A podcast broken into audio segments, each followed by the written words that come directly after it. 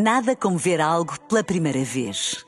Porque às vezes, quando vemos e revemos, esquecemos-nos de como é bom descobrir o que é novo. Agora imagine que viu o mundo sempre como se fosse a primeira vez. Zais. Veja como se fosse a primeira vez. Na rádio, no digital, em podcast. Música para sentir, informação para decidir.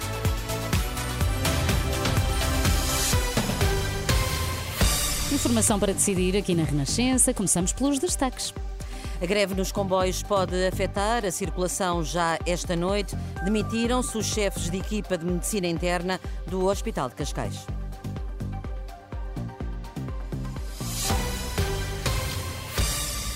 Os chefes de equipa de medicina interna do Hospital de Cascais demitiram-se porque consideram que está em causa a assistência e a segurança que é prestada aos doentes. Na carta enviada ao Conselho de Administração do Hospital de Cascais, divulgada esta tarde pela CNN Portugal, os médicos dizem que o número de doentes internados no serviço de observação é muito superior à capacidade máxima, apontam ainda a falta de macas e de outros eh, materiais. Os chefes de equipa do Hospital de Cascais afirmam ainda estar a assumir de forma insustentável cada vez mais tarefas e funções com um elevado desgaste físico e psicológico. Esta é, no entanto, uma situação que não surpreende Maria João Tiago, secretária regional do Sindicato Independente dos Médicos de Lisboa e Valdo Tejo. Não me surpreende na medida em que Cascais tem-se mantido aberto, com todas as urgências ao lado, a fechar, o que cria o quê? O quê? Cria uma maior pressão sobre a urgência que, que, está aberta muitas vezes com equipas defalcadas. E relembro que o Fernando da Fonseca, o Beatriz Ângelo, o São Francisco Xavier estão todos nessa situação, com os chefes da, de equipa de, missionários.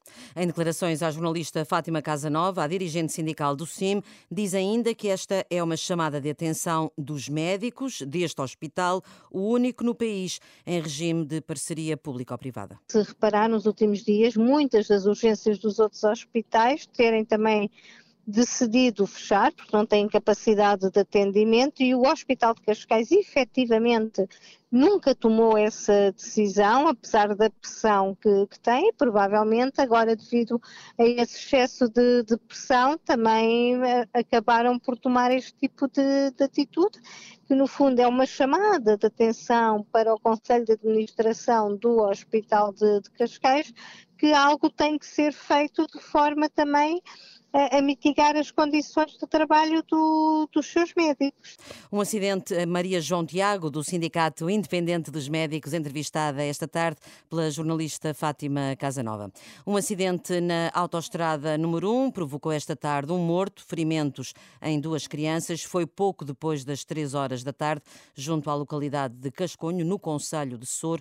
O automóvel despistou-se ao quilómetro 167, caiu para uma estrada secundária paralela à Autostrada do Norte. Os feridos foram transportados para o Hospital Pediátrico de Coimbra. O trânsito no local já retomou a normalidade. O Supremo Tribunal de Israel chumbou a polémica reforma judicial proposta pelo governo do primeiro-ministro Benjamin Netanyahu. O diploma pretendia impedir a justiça de bloquear legislação aprovada pelo executivo, concedida ao governo, uma palavra decisiva na nomeação de juízes. Esta proposta desencadeou numerosos protestos em Israel durante o último ano.